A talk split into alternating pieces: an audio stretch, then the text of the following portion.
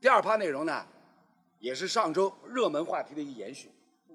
上周我们聊欧超联赛的时候啊，尺寸哥没来。嗯。哎，老有走侬侬自家讲。是呀，对吧老有那我是我上个礼拜因为聊这事情聊得喉咙痒痒，走。是当岳阳电话，是吧？幕后黑手啊，帮搿个谈尺寸，帮一个谈尺寸，是吧？谈到最后自家尺寸没没没谈清爽。不这个事情我觉得挺奇怪的，就是怎么会，就我也觉得这事情最后肯定办不起来，但怎么收场收的这么快？那，收场收得快嘛就对了呀。哎，什么叫剧情神翻转，是吧？没有这个大翻转的话，就不构成神剧情，是吧？所以呢，上周跟跟跟跟李艳、海英一块儿聊这个欧超的事情，罗老师开头就讲了，叫欧足联一记头浑身发抖。用老电影、经典老电影《红色娘子军》里面啊南霸天的台词：“你们这是要挖我的祖坟呐、是的，大家觉得对吧？那既然切肤之痛感受到自身官方权威地位开始动摇了，那他一定什么？想尽一切办法要把你扼杀在摇篮里。大家同意吧？干嘛？这这也就是说，就是像我们的什么中超联盟啊、球员工会啊，越是叫的响，拖的时间长，你就办不成了。要办就就马上一枪头，啊是吧？啊，呃，我倒是觉得啊，这次欧超联赛之所以这么快就一下子又被打回去了，很重要的原因是球迷的不支持，就是媒体和球迷完全站在他的对立面上。这一点就是可能这个是连这几个酝酿欧超联赛的人都完全没想到的。就他们当时觉得最大的阻力一定是来自于欧足联，对吧？一定是来自于各国的联赛，因为你这个东西和他们是有市场竞争的，是直接是抢人家饭碗的事情。但是他没有想到，实际上最后给他们压力最大的是这些俱乐部的球迷，这些俱乐部的呃，然后是这个欧洲的这些媒体，就是呃，因为它是一种完全资本运作的方式，以参考了美国的那种职业联赛的方式去运作一个欧洲的赛事体系，但这个可能在欧洲人来说，很大程度上是无法接受的。这个是挑战了他们对于体育、对于足球这项运动一个非常根深蒂固的一种观念。动了根本，真的。就这个东西他是完全没有办法接受，他不会认为说你们是为你们因为是资本去玩了这么一个东西，是要带给我们更好的足球，他不是这么想，他觉得你脱离我们这些这个这个原来的这个群众基础，没没有脱离，没有脱离。在那些球迷看来是这对球迷是肯定是这么认为的，对是吧？就上周呢，欧超联赛出来以后呢，这个新闻越闹越大，是吧？然后呢，第一财经有记者找到我，啊，说一财啊啊，对一财，第一财经有记者找到找到我，请到罗老师，希望就讲做个专访，呃，让罗老师来谈一谈对于欧超联赛的一些一些个人的见解。我当时就跟他跟他那很仔细的掰扯了一下，分析了一下那三方面，当事三方嘛，一欧足联，二一个包括欧足联，欧足联下属的就是各个国家的联赛，是吧？足协。然后呢，二一个呢是普通的欧洲的那些球迷，啊，第三一个十二强，十二家豪门，啊，罗老师当时的分析是这样的：欧足联的最深层次的恐惧在于哪里呢？啊，你动了我的祖坟了，是吧？你要把我这个官方权威的地位一下子给打碎掉，这是我无法容忍的，触及我的底线了。对。然后呢，从球迷的角度上来讲呢，就是刚刚小辉所提到的，你们这个联赛一弄，那我们国内的联赛还怎么玩？但是呢，其实话得说回来，欧超十二强，他们从一开始矛头所指，单纯的就是指向了欧足联。欧足联对吧？因为按照这个欧超十二强、欧洲超级联赛他们的这个整个的一个赛事组织章程定下来，比赛是安排在哪里？周中，周中是吧？嗯要取代你欧冠的地位跟你各个国家国内的联赛不冲突。不冲突，啊，就上海人讲起来，我告侬各个国家自家联赛没涨，没涨，是吧？但是呢，对于这个球迷来讲呢，他一下子接受不了，因为你搞这样一个联赛的话，我国内联赛一定受冲击，啊，一定受冲击。然后呢，从这个欧超十二强，特别是从英超六强的角度上来讲呢，他会觉得什么？你给我画了一个大饼，但是呢，未来毕竟没有来啊。万一未来所发生的跟你所预期的天壤之别怎么办？不是别人讲我我我英超六强有可能两头把它搞，是吧？两脚全部在打空，所以从这个角度上来讲呢，英超那六强以曼城、切尔西为首。哎，既然你这个大饼能不能实现，目前还是一个问号，那我还不如哎先保住我自己现在的一亩三分地对，这里面其实英超六个队是两个阵营非常明显，三个美国老板，阿森纳、利物浦、曼联，对，很明显是一派，对吧？另外三派是摇强派、嗯骑强派、骑墙派骑墙派，墙头草派，对。那你骑墙派，骑墙，你你把布里尼奥下课掉干什么了？这是另外一件事情。穆里尼奥下课那是多方原因不，，他不是带头罢训嘛，然后把他另外下课了嘛？他为了抵制欧超联赛是吧？带头罢训，结果以此为由把他下课。对，正愁找不到借口，哦，大家懂意吧？正愁找不到借口，是吧？但是呢，就像刚刚呢，哎，祖涛所分析的，英超六强里面两个阵营泾渭分明，是吧？三家背后都是美国老板，而且呢，这三个美国老板呢，哎，很狡猾。对我们不当出头鸟，我们不当出头鸟。推一个西班牙人啊！你你皇马愿意出的非非常好，非常好，正愁找不到人，对。是 吧？结果呢，佛罗伦蒂诺冲出来了，这根 flag 往那边一立，关键关键巴萨还这么支持，不但巴巴萨支持也有也是有道理的，哎呀，因为呢，现如今巴萨俱乐部自身的一个负债的情况，经济是吧？经济呀，眼看着就要破产了呀，下一步就是破产呀，是吧？那个什么拉波尔塔又又重回那个主席的位对对置嘛，对吧重？回主席的位置，啊，所以从这个意义上来讲呢，欧超联赛、英超那六支，曼城、切尔西带头，一天前宣布加入，一天以后宣布退出，对，哎 加入也是最晚宣布的，最晚然后对对对退出是最早宣布的。哎，对对吧？所以呢，他们这个那背后的逻辑推理，大家一看很明白了，对，很明白。因因为整整整个欧超是完全是一个律师体系推动的东西，所以说你别看这十二家俱乐部，但其实他们背后的所谓的条款是完全不一样的。我猜想，有可能切尔西跟曼城是属于签了那种不用赔违约金、无无责任的。嗯，你来挂个名，你要退出也、也也也不用赔钱，每家都是不一样的。这个就是甚至啊，甚至罗老师觉得，欧超联赛从一开始，大家包括佛罗伦蒂诺在内，是吧？可能就是英超那六家呢，就就想的想的更加深远一些对。啊，我们就立这个 flag，我们举着这个大旗，再来找你欧足联逼宫，是吧？只要你一妥协，我马上就退出。对呀、哎，而且你想，你想背后的资本是小魔大魔，啊，背后资本是大魔，那怎么可能佛罗伦蒂诺这条线出呢？你所以想，肯定是美国人这边出的，对吧？对今天下午在在电视台开会的李海英同志发了条消息，他说欧足联这样算不算垄断？欧足联嘛，当然是垄断了，哦当然是垄断。但是他的垄断呢，哎，因为他的官方身份，对，他的权威地位决定了他有这个资格来垄断，是吧？就这一点，这一点大家要要要要拿拿我们中超联赛作为作为一个一个一个参考啊。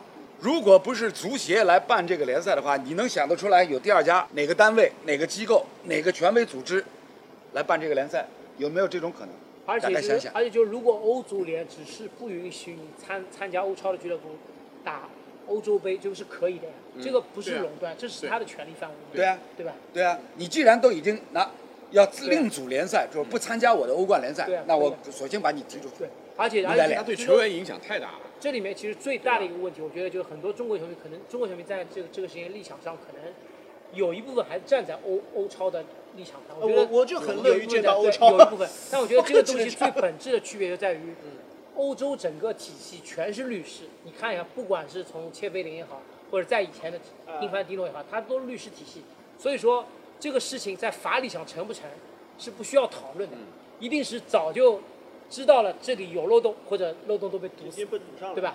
对，所以说这个是不用不用担心的。来，君君说，我我觉得小辉那个就是我们中国球迷啊，就是我们反正是看热闹嘛。说句实话，欧洲比赛我们就是看热闹了，对吧对？所以你把这些最强的球队放在一起打，对吧？甚至说啊就像就像 NBA 啊，NBA 只打季后赛，啊，对吧？前面不要什么常规赛，那么多比赛看不过来，我只打季后赛，就把那些球就最好的那些球队，感觉最精彩的放在一起是 OK 的。但是欧洲球迷，我觉得不一定啊。就像我这次体会很深是什么呢？我不知道有多少球迷跟我有有一样的感觉啊，就是特别疫情不是断了很长时间嘛，嗯断了很长时间之后，我发觉我不经意当中周末看球的热情，或者这种那种欲望减少了很多，减少很多。不看也无所谓了。但是中超回来之后，自己的上海的球队我还是一定会看。嗯，然后欧洲的比赛我就会大幅下降。你说比赛是不是一定欧洲水平高？这个毋庸置疑吧。所以我是觉得，就是特别在欧洲这里的这些球迷，他从小长大，可能他看自己，可能他自己支持球队是乙级，对吧？甚至是更，但但他看那个比赛的感觉更重要一些，很有可能。然后他可能巴萨和皇马这个比赛，对于可能西班牙人的球迷来讲，他也看，但是他肯定不像西班牙人对自己的比赛那么投入。所以，就我刚才小辉说的，很多球迷他未必 care 你这个事情。你把欧洲最优秀的球这个俱乐部放在一起，啊、我看看热闹可以，但是但是球迷并不是那么的支持，说我一定有这么一个联赛存在。那我们当然是看热闹是可以，对其实我我是有有点有这次是有点有有一个我比较同意的。呃，有一个相似的案例，就是当年在东亚足联，中日韩三国东亚足联曾经搞过一个 A 三联赛，大家记得吧？啊，对对对，当时就是中日韩的冠军加上一个东道主球队，嗯。四支球队，然后在哪里？这个三国轮流打这个比赛。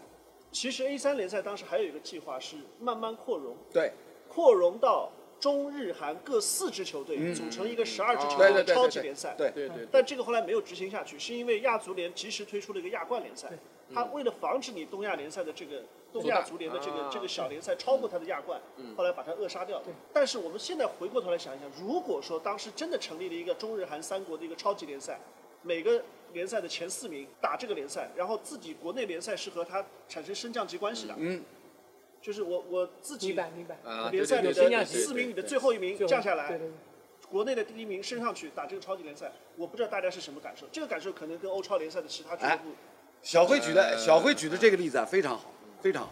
就是欧足联为什么这次一定要把欧超联赛扼杀在摇篮里？包括国际足联也倾向于也倾向于反对。很重要的一条理由呢，就是一旦欧超联赛成立起来以后，创办成型以后，它的示范效应不得了。小辉呢就提到往事，从过去 A 三联赛，大家可以联想一下啊，A 三联赛，然后然后扩容成为比如说亚超联赛，嗯，对是吧？中日韩再加上澳超，对嗯是吧？这个很有可能。对啊，对吧？各各出四个球队对，变成十六支而且。亚冠其实东亚区也就也就这么回事了，对吧？对啊，对啊。如果中日韩澳四国各出四支球队，组成一个超级联赛，亚洲超级联赛，或者叫东亚超级联赛，是吧？这种可能性非常大的，是吧？因为呢，以这四个国家嗯从经济实力各方面啊，背后赞助商是吧，愿意投钱的程度对，大家可以想象，合理想象，合理想象，是吧？所以呢，这样的一个示范效应，对于欧足联来讲，真的是让他让他感觉到，哎，我我我自己后脊背发凉啊。但是呢，话又得说回来，欧超联赛它的整个的一个逻辑基础在哪里？回到呢五六年以前，就啥里吧，罗老师就是节目当中就曾经提到过，阿涅利先生，尤文的主席阿涅利先生，是吧？在二零一五年还是一六年，他就曾经说过，吐槽吐槽欧足联，你们欧冠联赛，是吧？每年才十五亿的收入，还要平均分，人家 NFL 一年有七十亿欧，全世界范围之内美式橄榄球的球迷群体才多少？一点五亿人。你欧洲足球的球迷群体人数是多少？是吧？这个吐槽是他的欧超联赛整个这个想法，整个这个创意，它的最最深的基础是在这里，是吧？你既然没本事把这个欧超呃欧冠联赛规模做大，营收做大，那侬侬把来塞干嘛调人来，对不对？在商言商嘛，在商言商，你做不大，滚蛋，换人，我们来，是吧？就不信，我皇马主席，我尤文主席，我凑到一起，背后美国老板，难道我做不大？这个呢，思维的逻辑基础是在这里，是在这里，是吧？所以呢，上周第一财经的记者找我找我做做做做专访，我我就曾经我就曾经跟跟他直言不讳的说，农出称研究的非常好，那侬听听阿哥提出来的这出称，是吧？英超六强首先跟那个英超联盟跟英足总拉关系，把他们两家变成我的统一战线。对。我跟英超联盟说，要么你干不来，我们去打那个欧超联赛，我们另外有生财之道，但是呢，我们不影响哎剩下那十四家。嗯，我甚至愿意慷慨解囊，把我们六家每个赛季英超联赛的分成，让利让出一部分去照顾那十四家球队。如果达成这样的一个共识，哎，你看看英足总、英超联盟对会不会还跟着那个欧足联跑？再再送一个排第六的球队降到英超，再升一个上去去欧超，就是有可能的。对啊这样是有可能对呀、就是如果达成这样的一个一个一个共识对，把这个英足总也好，把这个英超联盟也好，都拉过来变成我的统一战线。你看看英足总跟英超联盟会不会还站到欧足联那边去？以此类推，西超三强也跟西甲联盟达成这样的一个共识，因为我们都知道这么多年以来，西甲联赛每年比如说电视版权的收入，百分之八十米两干，人家闹了跑的呀。我分出，比如说其中分出呢最多我分一半好了，每个赛季的电视转播的收入、各种赞助的收入，我分出一半照顾底下那些穷哥们儿。他底下穷哥们儿还带着西乙那帮对带在一起。对对，大家可能不知道，就是西甲联赛的整个的电视转播收入，百分之八十那皇马、巴萨，那啥做了太过分了，是吧？八个两看人家闹了跑了，剩下来有百分之二是西甲跟西乙所有球队一块儿分啊，作孽啊！皇马和巴萨看上去是世仇，其实基本上大部分事情都是站在一起的，对啊，对这啊个是事实，利益是捆绑利益是捆对啊所以呢，所以当时上个礼拜，叫罗老师跟这个第一财经的记者就就是这么说的，啊，我想出来这个办法，兄弟能过得搿只只真可以对吧？就？是说历史上欧洲要搞任何事情，一定是一个大陆国家带着英国，要两个在一起才能有可能搞。嗯这是这么多年来历史上都是这样的，嗯对吧？而且像现在英超这样，就是这个这个欧超，我觉得最大的问题在于它没有流动性，就是在第一版的这个赛制里面，它是没有流动性的，不不，它有流动性，就是流动性不够强呀。哎流动性不够强，对，创始十五家豪门，只有进没有出。啊不不不，有出呀。有出，创始十五家豪门的地位摆在那儿，对。啊，拿三家人家进来就把他去了，啊，对，剩下剩下还有十支球队受邀请嗯，先来打这个两回合的附加赛，对附加赛对，确定有五支球队可以跟这个十五家一块玩。对对对。那么呢，流动性就在那十家里面，那十家里面，那十家是每个每年每年轮换的呀，嗯，是吧？比如说我英超再邀请一个什么埃弗顿、西汉姆，这个流动性莱斯特啊，德甲那边我再邀请一个，比如说是勒沃库森，是吧？莱比锡，这种可能性是是很大的。就是这个流动性啊，按照那个尺寸哥小胖的说法，这个尺寸性呢不够大，不够大。但是呢，话又得说回来，哎，人家这个欧超联赛，你一下子规模不可能做得很大，二十支球队，我觉得这个规模已经已经非常大了你总不能让他一下子变成四十个队吧？所以呢，从这个意义上来讲呢，就是欧超联赛呢，那我同意刚刚小辉所提到的，就一上来把这个事儿呢想简单了，就是美国人的思维逻辑。哎，我我我美国我新大陆我四大职业联盟搞得那么风生水起是吧？红红火火，你们还搞个屁啊！把我们这个模式搬过去了搬过去对复制过来就 OK 了呀。复制粘贴，Ctrl C Ctrl V。对，四个难想。啊，对吧？对，就把这个事儿给想简单了。其实呢，要多想一步的话，就像刚刚罗老师所提到的啊，我先搞定英超联盟，我这六支球队每年的英超的分成里面，我拿出三十、三十趴、五十趴对，补贴那十四家球队，啊，这下一记头全部在躺平了啦。不是还还还有一个角度，我我嗯我在想，还有一个角度，就是说，美国人觉得欧洲人的契约精神可能跟美国人是一样强的，但事实上，欧洲人历来契约精神是不怎么强的，动不动就就就是动不动好的时候就是兄弟亲戚，哎。不好的时候就动不动不动就是背后捅刀。我刚才啊就就想！讲想当年吉十四就是你们捅刀，怎么又刀板？对，就是 就是你如果如果说就像刚刚罗老师说的，我出让一部分利益，我的前提条件是我加入欧超联赛之后，我能够看得见的确定性的收益是明明确大于我割让出去的。在这种情况之下，那那一对吧定是大，一定是对大，那我要。明确，但是现在谁能保证我欧超联赛建立之后，而且现在其实说说白了，这个疫情的情况其实谁都不知道。你现在整个欧洲经济，你到底到底，你说你第一刚开始打的时候，你整个的这个商业收入、版权的售卖，你你说你一定能达到多少量？没有现在现在就是让让大摩对吧？做一个背书，就是我先拿一部分钱启动资金让你们先分。对啊像巴萨如果对啊财政不好，你先一点八个亿先拿进去。他现在是这么这么这么一个这么。所以巴萨一直没退出到现在还不退出，这都没没别的队了，就剩他们几个。但我就是但但我他们两个觉得可能就已经，尤文都退了吗？对吧？然后尤文也退了有。问题。但对然后可能是条款不一样。巴然后萨、皇马但凡但凡到后面出现一些，比如说经济利益不达预期啊，或者各支球队之间的利益，比如说我我突然间知道你的条款好像哪哪一个条款不一样了，或者怎么样，不公平了马上因为啊，本身厚此薄比了。它里面本身就是个松散团体，它不是一个，比如说像欧足联这种，你这么这对吧？这它就是个松散的。一旦出现这种情况，土崩瓦解，或者说瓦解的这种可能性，比如我单支球队退出了，或者一个联赛的球队退出了，这种情况太多了。所以这个确实我当我当时就觉得这个怎么能怎么说到底可能能够长就说期的运营下去？说到底，我觉得这些十二个队、十五个队里面，美国老板太少，有一半以上的美国老板，这个事情一一定常了某位的。对对现在现在这十二支球队里边，只有四家俱乐部背后是美国老板，对是吧？只有四家。不是还有还有俄罗斯老板和中东老板吗？对呀，对对呀，对呀。我我跟你讲，其实呢，这十二家俱乐部，尤其什么英超那六家，从一开始就没有做好鱼死网破的这种心理准备试试，看，对吧？对吧？没有做好鱼死网破的心理准备。那美国人从来不会鱼死网破，美国人因为两手准备嘛。对呀、这就对呀、是问题嘛。哎，这就是这就是呢，狡猾狡猾的，狡猾狡猾对哎，阿拉小辰光看抗日电影里面的狡猾狡猾的。两边下注，对啊，都是这样的嘛，对吧？为什么呢？因为你如果真是做好了鱼死网破的这种心理准备的话，对，好，你欧足联是吧？竞赛，然后各国足协一块儿竞赛，那我索性就竞赛，对，我就我就我就退出了。退出以后，大家呢，你们这边肯定死翘翘。对，其实急的是英足总，对吧？急的是英。联赛我这六家，我这六 Big 六 Big Six 退出英超联赛，不用说了，英足总好关门了，英超联盟再会，你换名字吧，改成叫英冠联盟，是吧？说不定人家英冠联盟还不不乐意了，凭什么？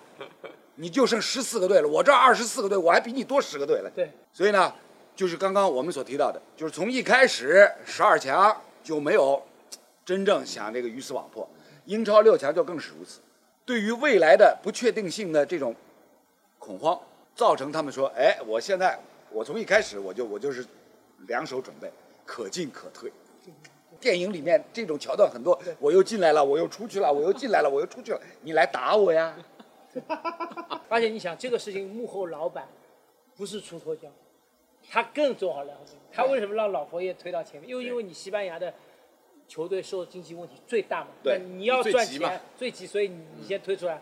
你说像国际米兰张康阳也没办法呀，他只能跟啊，他不能不跟，对吧？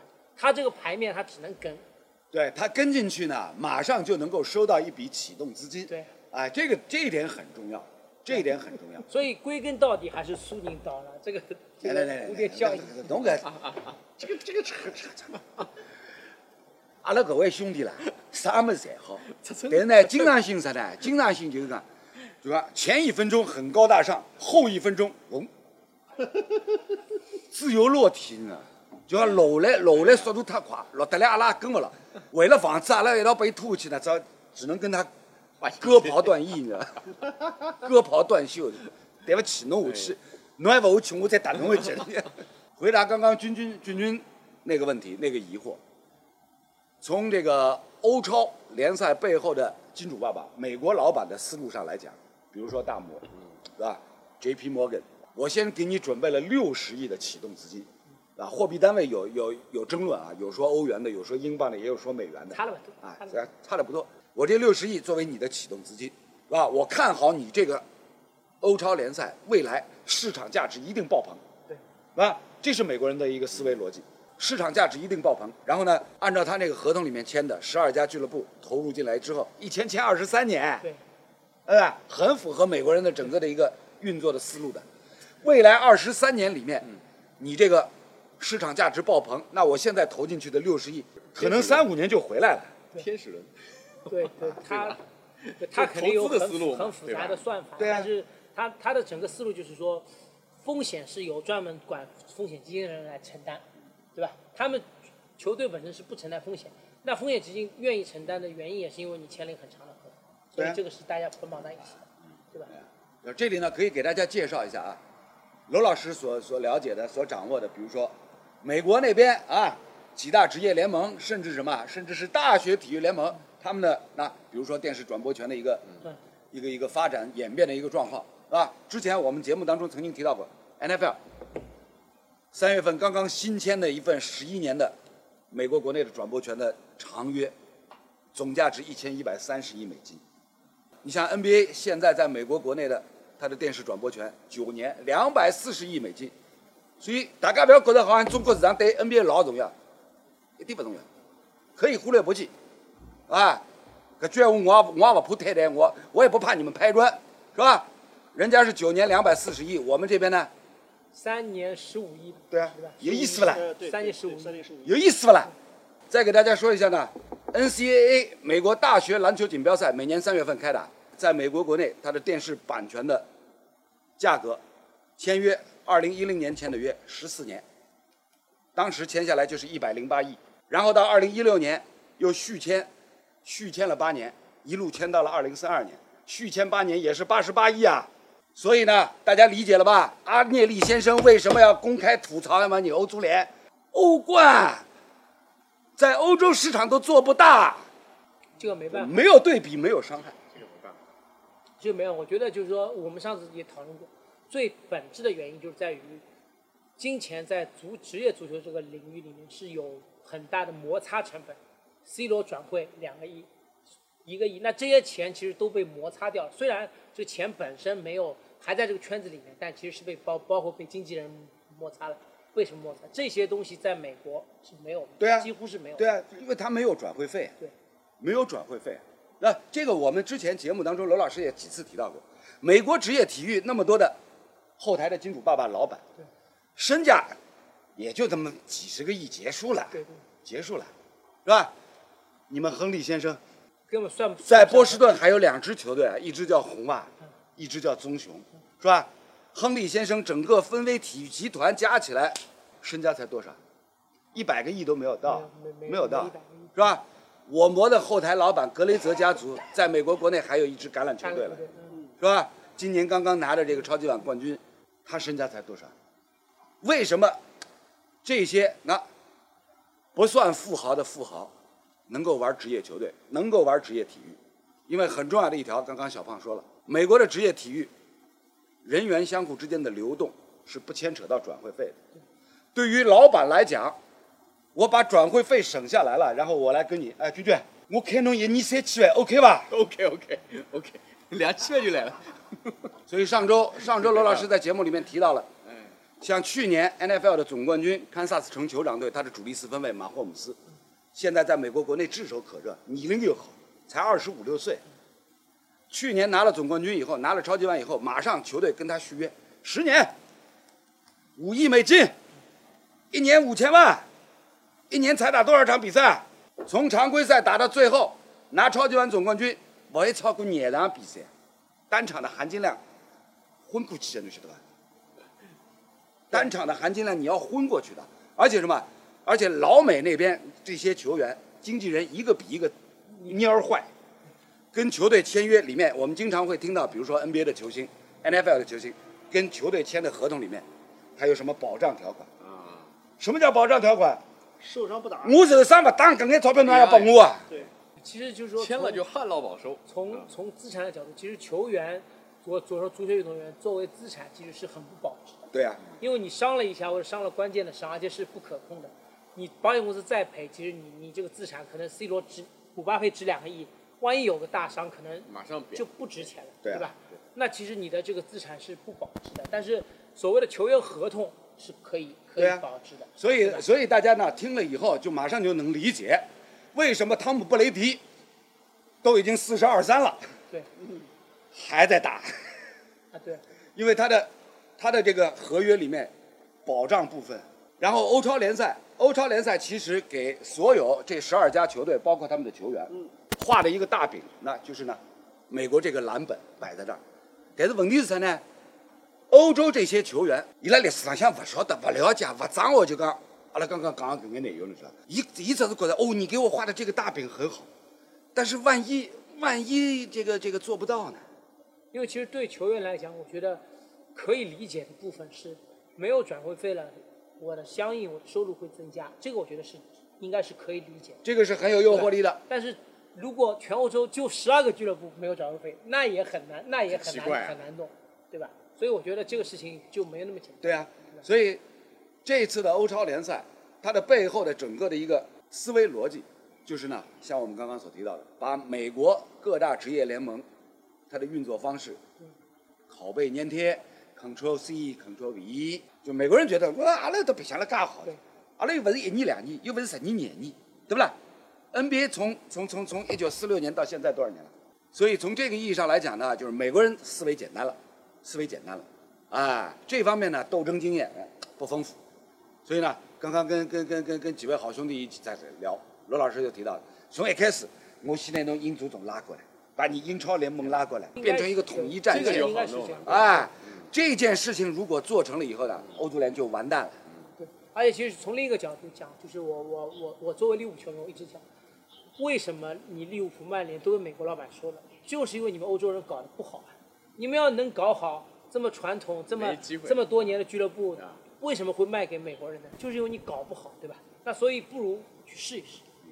我是站在这个角度，我觉得这一天是早晚要到来，只不过现在革命还还没有到合适的时候。我 我认为是这样，就是我就我举个例子，比如说像美国足球大联盟，它就是一个介于欧洲和美国之间的一个，对没错它有转会费，但是转会费的前提是要保证你球你球队的财务健康的运转对，它每个队都有那种它叫 McQueen player，就是花钱买的像伊瓜因、卡卡这样的球员，嗯顶级球员兰帕德对吧？你可以买，你也可以不买。那么什么队会选择买？我是大市场，我是迈阿密，我是纽约，那我去买我的本身财政财政状况比较好，我钱多，我去买一下，那我成绩就好，这个是允许的。那小城市的球队可能就买不了，对我只能匹配我的这个工资上限，过去这是很合理的。对，过去欧超呃澳超联赛里面也是，也是这样也是这样的，各家俱乐部就是呃突破突破这个球队工资上限的球员只能有一个只能，只能有一个。这很合理，对吧？不不过这个会很漫长。呃不不，说漫长，但其实也不一定非常漫长。那为什么你知道？就像刚刚这个小胖所提到的，因为呢，有越来越多的这个美国的老板、美国的资本进入到了欧洲的足球市场，这样的一个融合的速度，其实从现在来看已经加快了很多了，已经加快了很多了。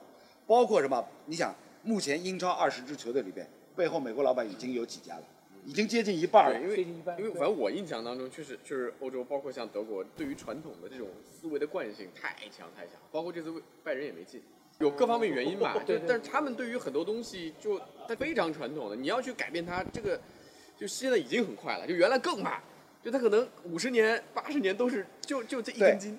说的没有错因为什么？特别难因为什么呢？因为怎么来说呢？就是足球，现代足球起源于英国。从二零一零年兰帕德那个门线冤案开始，大家会发现，过去的十年当中，现代足球在规则方面，在这个辅助的判罚工具的引入方面，这个改革的速度已经是，已经是过去一百年都都难以比的我们那时。候一零年还在讨论要不要引进门线规则，现在已经没有人在讨论这个东西。这个东西显而易见是对比赛是有很大的。对啊，俊君刚刚所提到的啊，比如说这个美式体育对于欧洲足球赛场的这种潜移默化的影响，会不会还很漫长？啊，现在来看，可能这个加速度啊要快很多，但是呢，会快到什么程度？这个尺寸呢就不好把握了，啊，是五年还是十年？是吧？从这次欧超联赛的整个的这个前后的一个风波情况来看，作为传统的这个足球的最大的市场，欧洲显然还没有做好这个准备。对，而且就说还有一点最本质的就是造球场不是为了让更多球迷进来看球，而是为了赚更多的钱。这这这一点上，我觉得就是一定是这样一个共识。客观上是为了让更多的 球迷进 客观啊，这个这个这 个，一举两得。就之前就是小胖知道，就是之前英超那几家美国老板坐在一起开会，已经讨论过什么不降级啊，对对对然后取消转会费啊，都已经讨论过的呀。而且美国老板一上来把英国最好的俱乐部都买了。对啊，他他不是说像从下面往上买，他是从上往下买。欧足联后边一定会推出一系列的政策来防御，呃不不，对吧？我觉得这个这个他肯定从欧足联自身的角度上来讲，过去那么多年，也也他从改革冠军杯的赛制开始，为什么？就是为了把蛋糕做大，把蛋糕做大，那这顶大帽子对所有各家俱乐部都是有吸引力的。但是呢，你把蛋糕做大以后呢，你在分配方面劫富济贫劫得太狠了，对，是不是？所以这就是保守派跟那个改革派其实是泾渭分明的。对啊对对。就是类似这样的改革派跟保守派相互之间的冲突，未来还会不断的法发展。甲和德甲球队这次没参与嘛？本来是邀请了大巴黎和德甲没参与是因为五十加一，法甲没参与是因为法甲的那个老板是西亚地区最大的欧冠版权商，对啊，半岛电视台对。的，呃不不是不是半岛，拜因。啊拜因拜拜因体育台。拜因拜，因就是就那个那个比卡塔因比因 Sports 啊 b i n Sports 卡塔尔投资局嘛，对，他是他是整个西亚地区全是他的，而且欧足联帮他把沙特的盗版也给打掉了，嗯对吧？那他肯定支持欧足联的，对，这背后还是他是这支持欧各方的支持欧冠联赛嘛利益纠对啊，葛。各各方的利益纠葛啊。今天很高兴啊，几位好兄弟一块儿聊这个话题，聊得非常透彻。